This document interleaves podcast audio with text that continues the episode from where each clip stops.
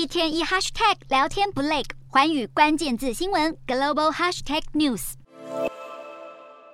欧盟理事会主席米歇尔将在十二月一号前往北京，与中国领导人习近平对谈。米歇尔先前被中方片面取消进博会上的致辞，习近平随后又在 G20 峰会跳过与他对谈，改而与各个欧盟国家领导分别会面。米歇尔几个月来尝试安排会晤习近平，现在各界都关注两人接下来的互动。欧盟官员透露，米歇尔此行访中的重点议题会是北京当局对乌俄战的立场，还有中国本身对台湾构成的威胁。中国始终拒绝谴责俄罗斯侵略乌克兰，再加上台海局势跟各种人权争议，让欧盟与中国的关系持续处于低点。欧洲议会先前在闭门会议达成共识，要一面跟中方持续贸易沟通，一面降低对中依赖。在美国大力拉拢欧盟抗中时，几个与中方有重要贸易往来的欧洲国家如何平衡战略，并让欧盟内部在对中关系上团结一致，将是主席米歇尔的关键考验。